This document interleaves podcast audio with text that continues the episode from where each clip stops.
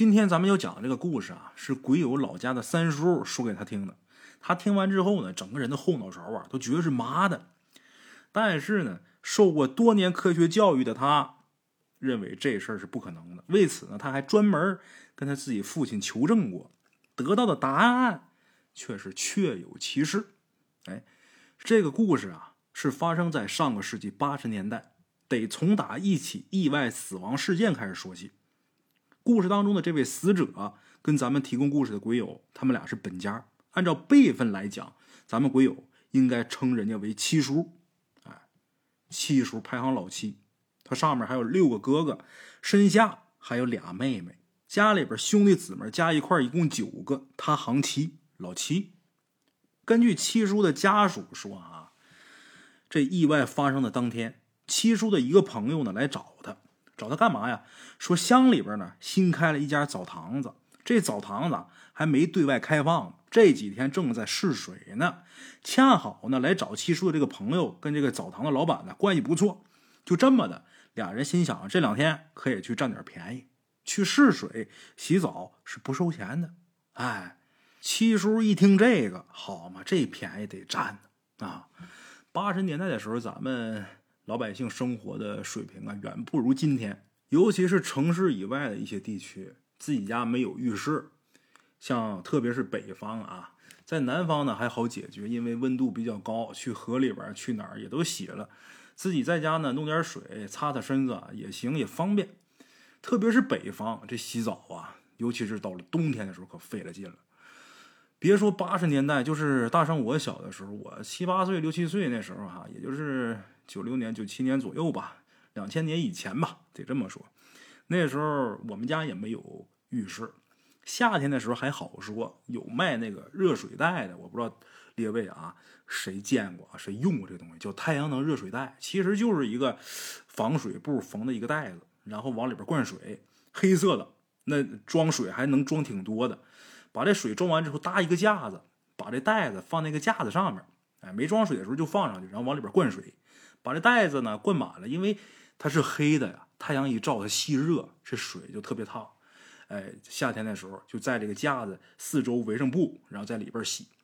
夏天洗澡好解决，哪怕就是凉水洗呀也洗不坏。可是到了冬天的时候洗澡麻烦。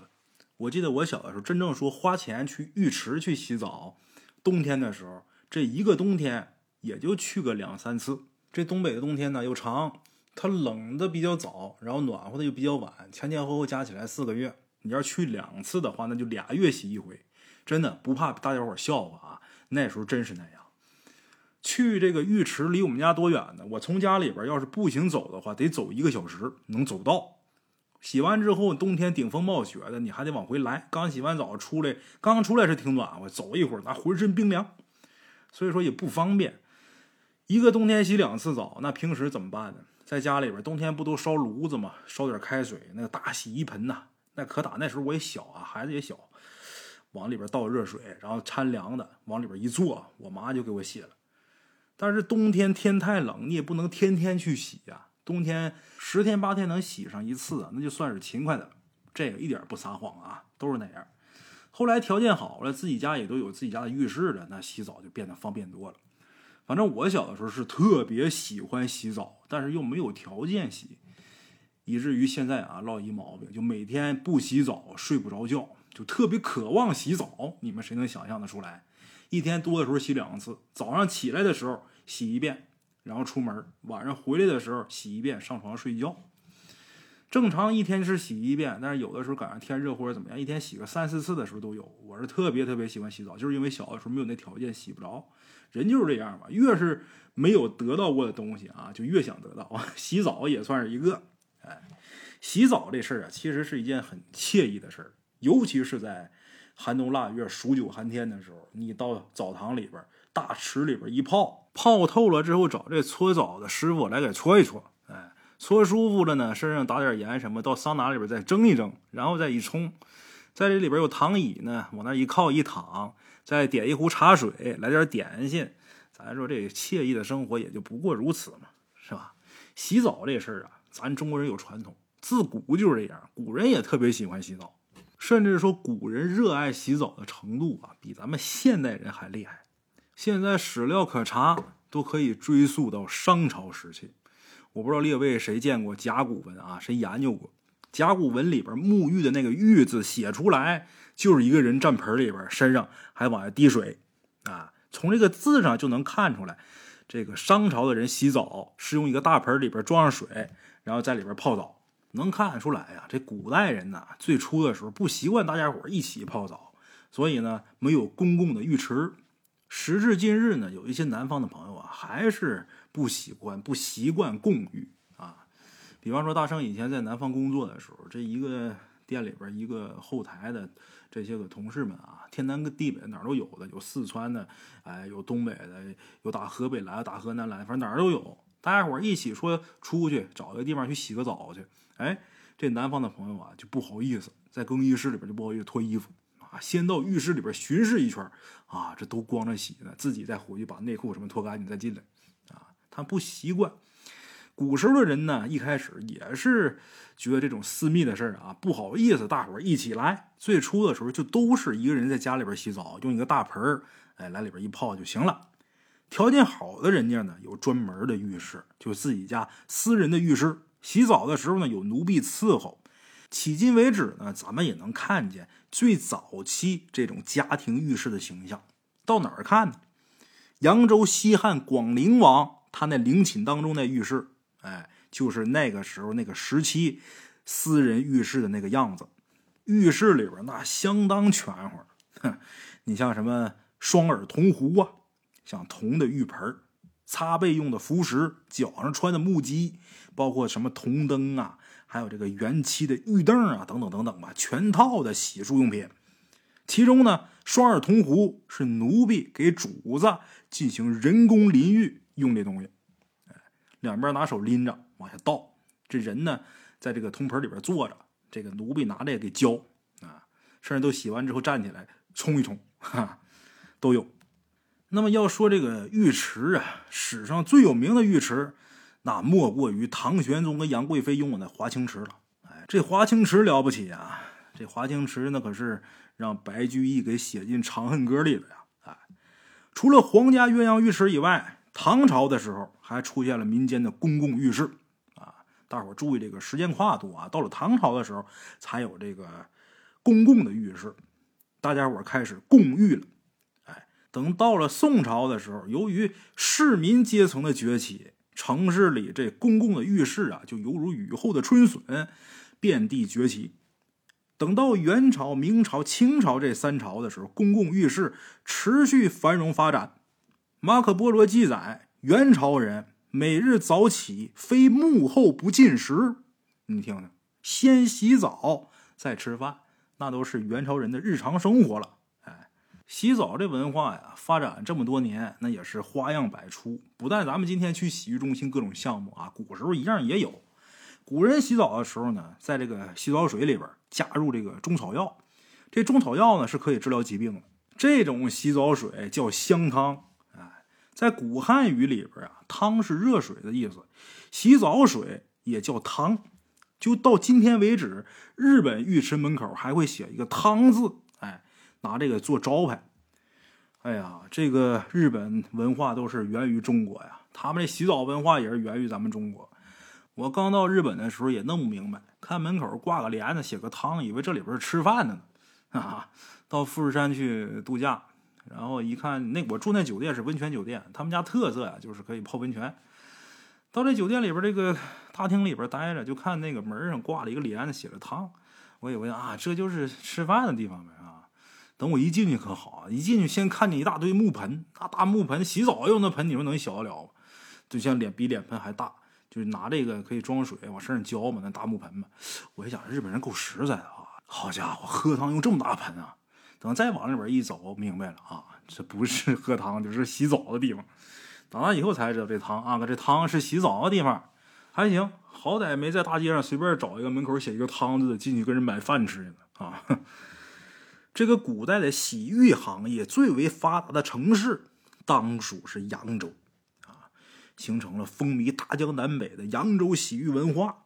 今天啊，到咱们东北地区上点档次的洗浴场所里边搓澡的，大多都自称是来自扬州。为什么这样？扬州搓澡为什么好呢？因为扬州这地方啊，地处大运河还有长江交汇的那地方，那是古代交通的枢纽啊，是古代最重要的商业城市，还有物流集散地。大伙想想。其商业地位和繁华的程度堪比今天的上海，所以说这地方就汇聚了全国各地的商人，休闲娱乐产业就发展的特别旺盛。哎，商旅们到了扬州啊，都想休整一下。这洗澡呢，也是去除这旅途劳累的一个比较好的方式啊。洗个澡，再来份扬州炒饭，吃完之后去那些灯红酒绿的地方去消遣消遣。这可能是当时啊最好的放松的方式，哎，所以就造就了扬州洗浴业的繁荣。扬州有句老话：“早上皮包水，晚上水包皮。”怎么讲？这皮包水呀，就是在茶馆喝茶；这水包皮，就是指去澡堂洗澡。从这句话上就足以见这扬州洗浴文化多么的繁盛啊！古代时候，扬州的公共浴室啊叫混堂。这门口呢都会挂一个水壶，挂这水壶就表示现在正在营业。哎，古代这个浴室门口挂水壶是为什么呢？这些专家学者们就研究啊，这酒楼挂幌子，这澡堂子挂水壶是什么意思呢？后来研究啊，这个水壶啊，就是古时候啊，它没有自动淋浴，这水壶呢是洗澡的时候啊，这里边有跑腿的，有小二，有搓澡的师傅拿这东西帮客人往身上浇水的一个淋浴的工具。哎，是澡堂必备的用品，所以呢，这玩意儿就成了行业标志了啊！就这么的，古时候这澡堂上都挂一个水壶。古时候洗澡啊也不便宜，你看今天要说去个好一点的洗浴中心啊，洗一次澡，你要请一个朋友、俩朋友的，一千两千的花很正常。其实古时候洗澡也不便宜，那时候洗个澡的门票大概在二三十文，那时候的一文钱和现在一块钱左右。就和今天的门票二三十块钱，这跟现在洗浴中心的门票也差不多。你到里边，你洗澡是特别消耗体力的，所以说得吃东西啊，吃点点心呐，来点这些瓜果梨桃啥的哈，吃一点，然后再洗，还得要壶茶。你搓澡，你给人搓澡钱，修脚得给修脚的钱。古时候就有搓澡、修脚，然后还有一些其他的服务项目，啊，什么掏耳朵呀，什么捶背呀，都有，每一项你都得单花钱。就跟今天你到洗浴中心啊，那搓澡啊，你要不要来个套餐？几乎是差不多的。古时候请一个两个朋友去洗浴洗个澡，也得花个一千多文钱，就这一套都下来，就跟今天我们到洗浴中心去洗，到高档洗浴场所去洗花的钱差不多成正比。哎，这说着说着跑题跑的太严重，咱是讲鬼故事的啊，咱不是讲洗浴文化的崛起。但是呢，由于这段时间这故事啊，时长大伙儿都比较不满意啊，总想听长一点，长一点。说白，这故事可长可短。你要是引起一个话头，就洗澡这俩字儿，咱坐这能嘚啵这么半天。说书先生如果不想让这个故事剧情进展太快的话，那就得聊闲白儿。聊闲白儿呢，也不能让听众们啊，让观众们觉得这东西听着特别无聊，得能勾起大伙儿的兴趣。哎，这挺有意思。这是说书先生的能耐。当然，如果说要想给书听，想让这个故事情节发展的快一点儿比如说演出就十天，这书得十五天能说完，那我就快点说，简精要的说，大伙儿呢也都能听得明白。虽然说这书听得快了，可是其中这些闲白儿大家伙儿没听见。这些闲白也是这个故事、这个节目当中的一部分。有了这些闲白能让这个节目更加的丰富、更加的细腻。所以我说，这个闲白有时候说一说，适当的说一说，还是有必要的。哈，咱们闲言少叙，书回正文吧。哎，我估计我前面说什么，这会儿列位可能都忘了，因为压根儿也没说两句，就说洗澡那儿去了。前面咱们讲到七叔出事的那天，他们家来了一个朋友找他，说乡里边啊。我一个好朋友开了一家澡堂，这澡堂呢现在没有对外开放，现在正在试水。走，你跟我去，咱俩去泡泡澡去，还不收钱啊！七叔一想，这便宜得占呐，得去呀。好，跟着去，收拾收拾，高高兴兴的就走了。但是七叔跟他这朋友这一去，可就没再回来过。两个人双双都在澡堂里边电死了。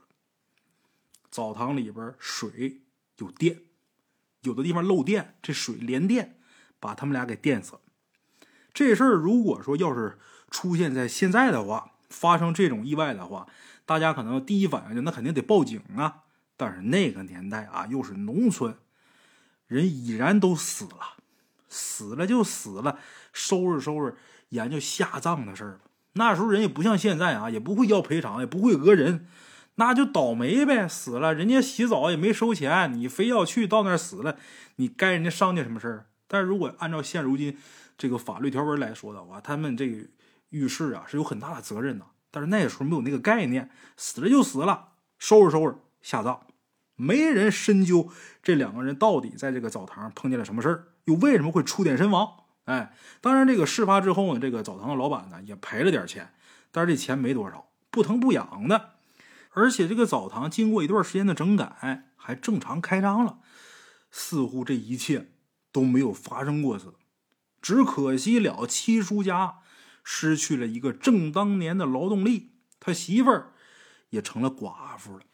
哎，就在这事儿过去大概几个月之后吧，咱们今天要说的这个诡异的事儿就来了。这件事儿给咱们鬼友讲这个故事的三叔也参与其中了。那时候是个夏天，那天天气闷热，很多人呢都在自己家这屋外边的这个街道边上铺凉席睡觉。现在咱们可能想象不到啊，但是八十年代的时候，这乘凉的场景啊确实是这样。因为那会儿你要是想买一台电风扇呢，那费了老劲了。有一台电风扇那是一种奢望了，基本上都是人手一把扇子。到了夜里边，大家伙就在这个大街边上、这河沿上、大桥旁边乘凉聊天睡觉。啊，我小的时候在院子里边还跟我爷躺在驴车上睡过。当然那时候我们家也有电风扇啊，但是我爷还是习惯在外边睡觉。我觉得有意思，还跟他玩过。我说这个就是想印证一下，过去啊人确实是这样的。夏天热的没办法，在外边乘凉睡觉，那蚊子咬不咬？咬，咬穿长袖呗。啊，脸拿个帽子拿个什么盖上点呗，那也比在屋里边那个闷热那个感觉强。当然说，在那个年代啊，人还是比较保守的啊。这个天气虽然说闷热，但是去这种地方去乘凉的，多数都是男人和孩子，女人去不太方便，在外边睡也不太安全啊。鬼友三叔那天晚上呢，也在这个乘凉的队伍里边。三婶呢，在家带着孩子，搁家里边热也得在家睡。三婶睡到凌晨，在睡梦当中，就听见这街上啊。有男人的哭声，哎，这男人的哭声跟女人的哭声它不一样。女人这哭声很多变，有高亢的、沉默的、委屈的，什么样式的都有。过去不是有那么句话吗？形容这个儿媳妇哭啊，说这个这家这老婆婆死了，儿媳妇啊必须得给哭丧啊。说儿媳妇哭老婆婆，浪声浪气啊。所以说这女人哭这音调是比较丰富的，但是这男人哭啊。大多数都是沉默的，坐在角落里边默默流泪，极少有哭出声的，很少有说啊在那嚎的。自古都说这男儿有泪不轻弹嘛，骨子里边人们就觉得男人哭啊是一件不光彩、比较丢人的事儿。哎，男人通常委屈的时候发泄的方式啊，可能就是喝个大酒，喝醉之后可能，呃，跟别人找个茬打个架，你要么吆五喝六的吹个小牛，这心里边可能也就舒坦了。三婶呢，知道自己家爷们在街上睡觉，她直纳闷呢，怎么自己家爷们在外边睡着睡着哭上了呢？起身就想去看看到底怎么回事。出了门来，来到街上，看见三叔这会儿啊睡得特别沉，很安稳呢。这时候自己开始琢磨，怀疑自己是不是我自己睡毛了、睡迷糊、听错了呀？回去睡觉去。但是没一会儿。他还没睡着呢这街上又传来哭声，而且这次的哭声比刚才要大。哎，三婶再次出来查看的时候，发现三叔睡得还是死死的，没什么异样，也没什么反常。可这回三婶受不了了，心里边觉着害怕，毛啊，把三叔就给晃醒了，就问他：“你听不听见哭声？”三叔那睡得迷迷糊糊的，让三婶给推醒了，挺不乐意的。还说自己媳妇儿：“你大半夜的，你哪来的哭声啊？你干嘛呀？”三婶就跟三叔解释说：“我确实听见一个男的在哭，而且哭一段还歇一段，呜呜的哭的贼瘆人，挺吓人的。”三叔让他媳妇这一整，也彻底醒来，竖着耳朵听了一会儿，没听见呢，开始抱怨说：“这大热天的，别胡说八道了，你赶紧睡觉去吧。”让三叔这么一说，三婶自己也犯嘀咕：“我又听错了。”就在三婶要回去睡觉的时候，那男人的哭声又传过来了。这次，三叔和三婶俩人一听，俩人对望一眼，没错，确实有人哭。就在三叔三婶寻思谁哭呢，整条街的人都醒，一时间都在这议论谁哭啊？这是哭这么惨呢？大家伙一边讨论一边找，最后发现啊，这哭声是从打七叔家里边传出来。就是那去澡堂洗澡过电死那位，打他们家传出来的哭声。三叔一听，这哭声是从打七叔家里边传来的，那都是本家呀，而且这是大半夜的，得去看看呢。怎么了？这七叔生前呢，跟三叔他们俩关系特别好，俩人没事就在一块玩，两家也经常互相走动。但是七叔死了之后啊，三叔就极少再去七叔家。为什么？不是？人死如灯灭，人走茶凉。为什么七叔去世，他那媳妇七婶儿那成了寡妇了？七叔死那会儿啊，挺年轻的，二十多岁，二十五六岁。七婶儿那也正是好岁数，你再去那就不方便了。另外一个再说啊，七叔他妹妹怕这个寡妇嫂子害怕，怕他寂寞，就搬过去跟自己这嫂子一块住了。俩人都是正当年的姑娘，三叔没法登门。哎，好在呢，三婶没事去看看，做了好吃的什么的，给往那儿给拿点，给送点。但是这大半夜的，打这院里边传来男人的哭声，这事儿可不一样了。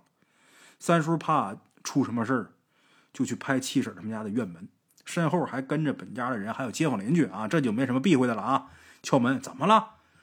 开门的不是旁人，七婶头发特别凌乱。满脸汗珠子，大伙一看这寡妇这架势，这家里边准是进男人了，一个个摩拳擦掌。结果进门之后才发现，跟大伙想的不一样。怎么的呢？大伙到院里边才知道，七叔的妹妹中邪了，就是来陪寡妇嫂子住这小姑子中邪了，满嘴胡话呢。七叔的妹妹当时啊，十八九岁。在县里边师范学院上学，七叔的妹妹啊身体不好，所以呢时不时的请假回家来看病。他这个体质不好，容易招这些东西。像身体特别强壮，哎，容光焕发，精神面貌特别好，状态特别好，阳火旺盛的这些邪祟，他也招不上来。也正因为七叔他妹妹这身体不灵，哎，所以呢能找上他。他这身体啊，虽然说不太好，但是那年夏天他也没生病，是放暑假在家呢，陪嫂子在这住。七叔这妹妹啊，本来就挺瘦弱的一个人，走路就像那风吹杨柳似的。这时候在院子里边来回走，那架势啊，健步如飞，哪看得出来这是一个特别孱弱、特别娇弱的一个姑娘啊？走来走去的同时，一边哭一边嘴里边嘟囔。七婶在旁边吓得都不知所措了，街坊邻居们呢都围着看，也不知道到底发生什么事了。看一下来这么多人，七叔的妹妹啊，这情绪逐渐的就稳定下来了，也不乱走了，开始很清晰的说话，而且说的都是他本人不可能知道的事儿，就是七叔他妹妹本人不可能知道的事儿。哎，说什么呢？他跟自己家隔壁一个邻居说。嗯，我知道你偷咱家多少多少钱，你当我不知道呢？说这话的时候啊，他把大致的日期、怎么偷的、打哪儿偷的，说的清清楚楚。说完，这邻居又指着另一个街坊：“哼，你他妈混蛋王八蛋！你跟我老婆干那点事儿，我全清楚。你给我等着。”说到这儿，又跟另一个人说：“哪年哪月哪日？”你一共借我多少钱？到现在你这钱可没还我。”他说的没错，他说的每一件事儿都是七叔他们家里边发生的事儿，一件件、一桩桩说的分毫不差。在场的老人见过这架势，说这孩子应该是中邪了，让他哥哥附体了。听了老人的话，有街坊就支招，那赶紧烧纸吧，把老七送走。有人支招，就有人应景。很快就有人取了那些拿这个金纸叠的元宝，还有黄纸万贯钱，就开始要烧着往天上撒。七叔的妹妹这会儿一看这情景，赶紧说：“别烧，我还有话没说完，赶紧把火给我灭了。”说完话之后，顺着靠墙那梯子啊，飞奔到屋顶上。注意这形容词，我说的是飞奔。哎，三叔的原话也这么说的。手都没扶梯子，就直接踩着梯子，腾腾腾腾腾腾上去了。上去之后，他指着下边院子里边散落各处的黄纸，让大伙赶紧把这些纸钱都捡过来，连黄纸落到犄角旮旯的那些啊都没放过，指挥人去捡。那是大半夜啊，屋里边就一小灯泡，大伙听他指挥，把这纸都收回来，然后听他接着说。接下来他说这事儿啊就不一样了，大家伙听得心惊肉跳。他说什么呢？他站在屋顶上，一边指指点点，一边说：“你们知道吗？我当时被电了之后，根本就没死，我就是昏过去了。有人要害我呀！你们把我害了呀！不信的话，你们去把我那坟扒开，我在棺材里边趴着呢。按照鬼友他们老家那边的风俗，死人下葬在棺材里边尸体是躺着的。”那多数都是这样的，面部朝天。大家伙听他这么一说，在场的人都惊住了。大家伙都在考虑一个问题，思考一个问题，也就是说，下葬的时候这老七还是活着的，埋到棺材里之后醒过来了，挣扎了不知道多长时间之后，最后绝望的趴在棺材板上，等待真正的死亡。哎，夏天的这个夜晚呢，很短，从凌晨开始折腾。不知不觉的，这天渐渐的就开始泛白了。这时候，七叔的妹妹啊，突然间开始大叫：“哎呦，糟了糟了，我得赶紧走了，再不走回不去了。”说着话，从那房子上跳下来，开始大步流星的往院子外边跑。跑的这过程中，还撞倒了好几个壮年男子。哎，前面咱说了啊，这姑娘长得杨柳细腰的，身体特别孱弱。跑的过程中，撞倒了几个壮年男子。力气特别大，这时候有人说：“拦住他，快拦住他！”在场人不少，多是青壮男人，一个个伸手去拽去。但是这么多人没摁住七叔的妹妹。这姑娘平时啊，水桶都拎不起来，体格不好。这会儿力大无穷，一路狂奔，掀翻好多男的。哎，大伙一看拦也拦不住，就别拦了，跟着跑吧。他在前面跑，大伙在后边跑，一路狂奔，到了田地里边。到了田地里，七叔那坟那地方，这会儿天光已然大亮，就见他围着坟头转了几圈，然后大叫一声：“完蛋了，完蛋了，回不去了！”说着话，一头栽倒在地。邻居街坊一看这情景，面面相觑。有老人就说：“呀，这就完事儿了啊，快帮着抬回去吧！”大家伙一起七手八脚把七叔他妹妹这姑娘抱起来扛回家里去。打这天之后，七叔他妹妹在床上躺了很长时间，眼睛也没神，这身体变得呀比以前更差。问他知不知道那天夜里边到底发生什么事儿他什么都想不起来。后来等这身体慢慢好转之后，还是想不起来那天夜里到底发生什么事儿了。这故事啊，其实说到这儿啊就结束了。后来呢，咱们会有问三叔说，既然。上的是他妹妹的身体，那怎么会听见男人的哭声呢？三叔说呀，七叔回来的时候啊，是借着在街道边上睡觉人的身体，一路从打田里的坟地回到家的。你想啊，街上睡觉的都是男的，所以一开始哭的时候肯定是这些男的在哭，而且那天夜里之后，在街上睡觉的好几个男的同时生病。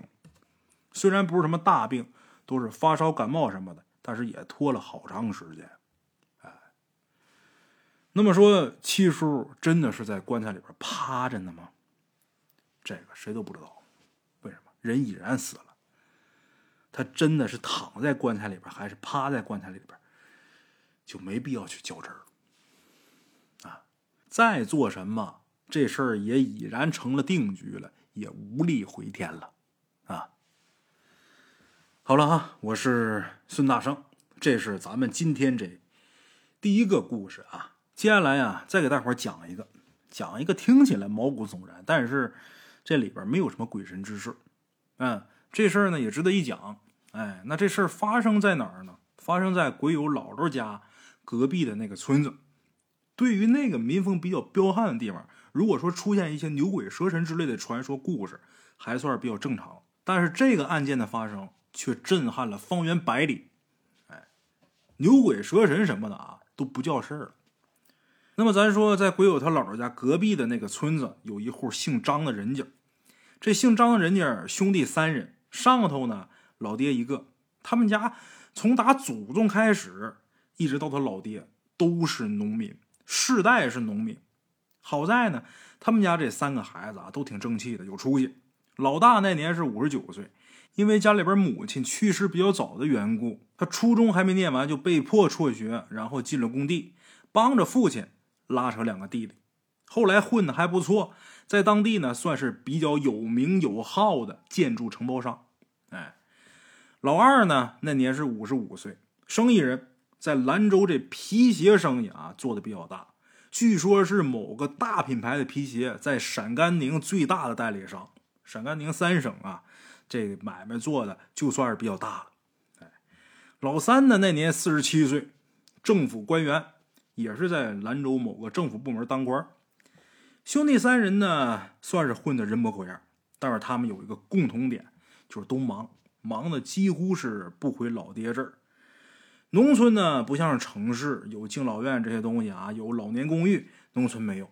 农村人老了，子女要是有出息的话呢，会把自己家里的老人呢接到城里边去；儿女要是没能耐呢，就留农村照顾着。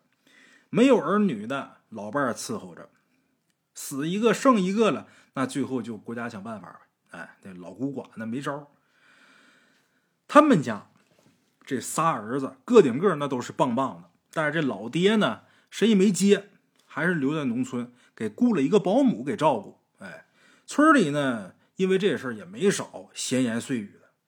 农村老人养老很简单，我不知道大伙有没有注意过啊？就几乎每个村子都有这么一个地方，一面墙或者一个墙角，三面无遮挡。全天阳光特别充足，老人们很早就起来，拿个小板凳往墙角一坐，抽着老旱烟，晒着太阳，讨论天下大事，或者是谁家家长里短。有时候甚至说，因为讨论天下大事啊，争得面红耳赤的。等到点到中午呢，回家吃饭，然后接着回来，直到太阳落山。哎，每个村子都有这么一批人，这批人呢，号称敢死队。那 也叫等死队，这个虽然说不太好听啊，但是多数都那么叫。老张家老爹呢，就是敢死队当中的一员。当然，这个敢呢，不是勇敢的敢，是赶紧的赶啊，追赶的赶。这种简单的生活啊，谁也没想到，居然要了张老爹的命，怎么回事呢？话说这天呢，这老头一如既往的到这个墙角下边，跟他这些老伙伴们分析天下局势。这时候，几个小孩呢也到这地方来玩，玩什么呀？玻璃球、弹珠。在这个地方，农村啊，供小孩玩的玩具不多，嗯，没有那些游戏机什么的。他们那儿那时候小孩玩什么呢？打面包。这面包就是用纸叠的一个盒子，一个人放地上，另一个人拿自己的面包抡圆了胳膊去扇这个，把地上那个扇翻过来面来，那就算是赢了。哎，那个地上那个你就可以捡回来算自己的了，就跟咱东北小时候玩那山片子差不多啊。当然，咱小时候玩那个都是卖店买的，纸壳上面印的各种图案啊。我记着有这个什么《西游记》的各种人物啊，还有三国的各种人物等等等等吧啊。当然，他们那地方是拿纸叠的，嗯因为这故事发生的那会儿啊，还不像咱们小时候，还还条件还算是比较好的呢，还能花钱买那个。哎，这个打面包。是一个游戏项目，再一个就是弹玻璃球、弹珠。这个弹珠在农村呢，可比这个面包要吃香多了。为什么？因为这弹珠你得花钱买，但是这面包呢，你只要有纸，有足够的纸，自己想要多少，你可以叠多少。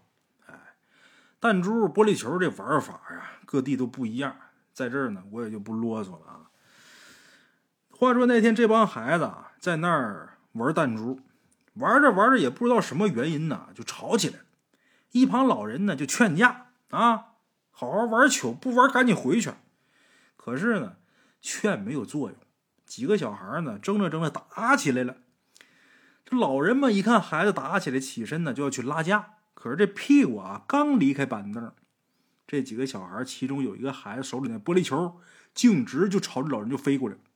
这老人也是躲闪不及，这弹珠啊就砸在这老人太阳穴上，扑通，这老人应声倒地。一玻璃球把老头给砸倒了，这把旁边这些老伙计们吓坏了，但是谁也不敢上前搭手。为什么？在这地方晒太阳的老人呢，都是过了今天，明天还能不能来这儿都是个未知数呢。谁往里掺和呀？真掺和进去了，人家儿女万一要是怪罪下来，担待不起呀。这时候这小孩啊也都已经跑了，唯独一个小孩还在原地站着。旁边老人喊：“你快去他们家叫人呐！”这小孩转身就往这老人家跑，砸门。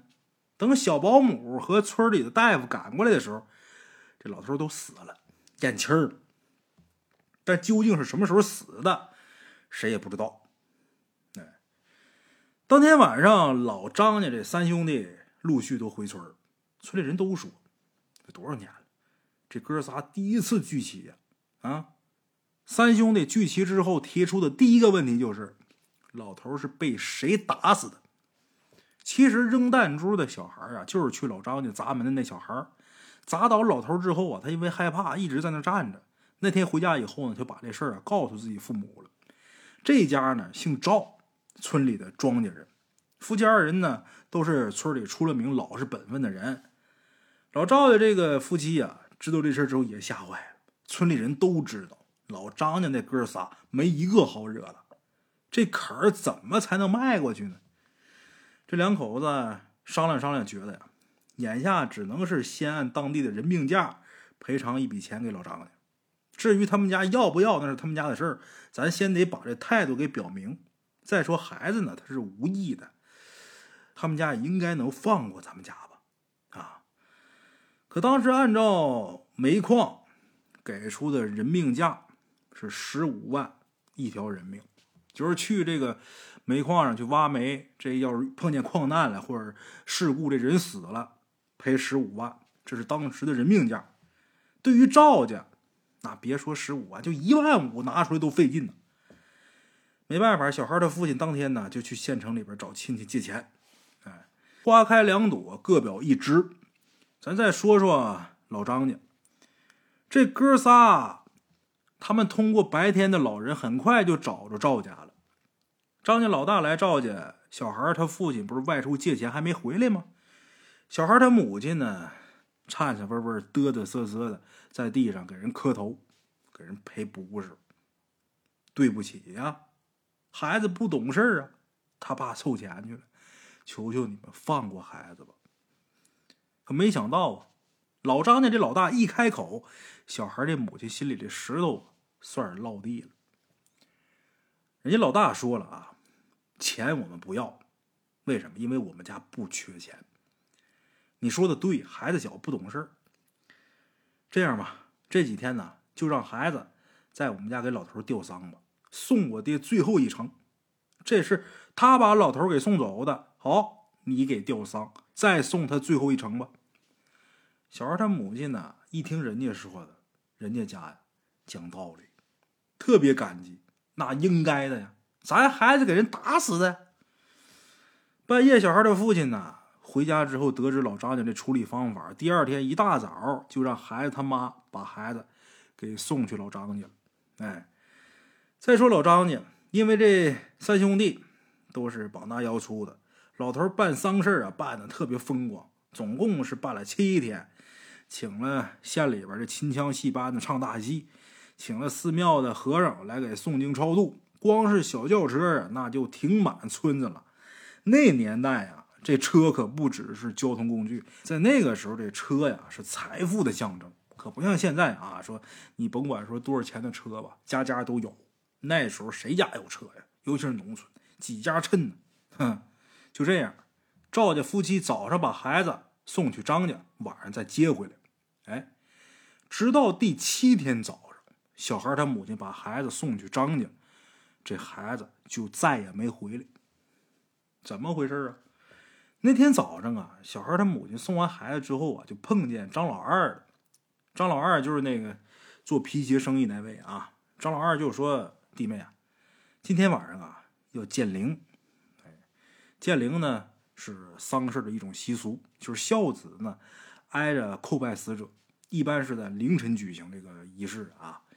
说今天晚上要建灵，结束的时候可能太晚了，孩子呢就先睡我们家吧。明儿一早啊，我们把孩子给你送过去。小孩母亲一听，点点头。哎，那天晚上老张家呀特别热闹，吹吹打打一整夜。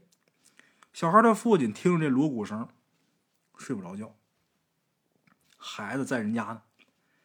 第二天一早，小孩他父亲就去老张家，可是等他到了，还是晚了一步。老张家人都去坟地下葬去，他呢在老张家门口那石墩上坐着等着，一直到快十一点的时候，老张家人才回来。他早上去到十一点，那多长时间呢？迎上前去，他发现这人群里边没有孩子的踪影，他就问张老大：“大哥。”孩子呢？张老大说：“一早老三就送你们家去了，看着进的你们家院子。”张老三这时候在一边直点头啊：“是啊，孩子给你送去了。”这时候孩子他父母啊就跟疯了似的，在村子里边角角落落找啊，一直到天都黑了也没什么结果。无奈之下，小孩的父亲又去找刘瘸子。刘瘸子算卦，刘瘸子微睁眼。看着自己这手掌，说：“这情况不太好，孩子这会儿应该被人藏在一个木质的匣子里了。”哎，就这么的，出了刘瘸子他们家的门这孩子的父亲就觉得这事儿不妙，回家跟媳妇儿说明情况之后，夫妻二人就拿上家里的铁锹，朝老头那坟就跑去了。俩人到那儿之后，就开始刨坟挖棺材。等把这棺材撬开之后，俩人都瘫地上。眼前这一幕让他们太难以接受了。孩子这会儿侧身躺在棺材里边，脸色铁青，这身子梆梆硬，跟石头似的。旁边的老张头那寿衣呀，破烂不堪，脸上身上被抓的血肉模糊，好多地方那骨头都露出来了，白花花的。那天呢，一整晚。整个坟地回响着这小两口撕心裂肺的哭声。第二天，老张家兄弟三人连同当时主持丧事的这李氏，哎，这个办白事得有一个给张罗事儿啊，得有个大了，就是这所谓的李氏。这哥仨再加这李氏，还有风水先生，通通都让公安局带走了。据张家老大交代，从一开始，这三兄弟就商量好了，让这小孩给老头陪葬。于是呢，这哥仨给李氏先生和风水先生一笔钱，在入殓的时候，他们故意支开所有人，给这孩子下了蒙汗药，把小孩连同老头一起给装到棺材里边，然后下葬。小孩在棺材里边苏醒过来之后，因为缺氧的缘故，难受啊，四处乱抓。才把老头抓成那样，最后活活憋死在棺材里边。没过多长时间，老张家三兄弟因为故意杀人罪都被判了死刑了。李氏还有风水先生协同作案，各自被判了十五年，还有十年的有期徒刑。哎，恶人呢倒是得到了应有的惩罚，但是对于赵家夫妻二人这件事却留下了永远都抹不掉的痛。哎，几年前赵家。又生了一个孩子，是个姑娘。这个也算是对这两口子的一个慰藉吧。这件事情是曾经发生在甘肃的一起惨绝人寰的杀人案。啊，其实比起神鬼妖狐来说，有的时候这人心更可怕。好了，我是孙大圣。如果大家伙喜欢大圣鬼话的话，就帮忙多多点赞、多多转发、多多支持吧。啊，好了，咱们这期节目就到这儿，下期见。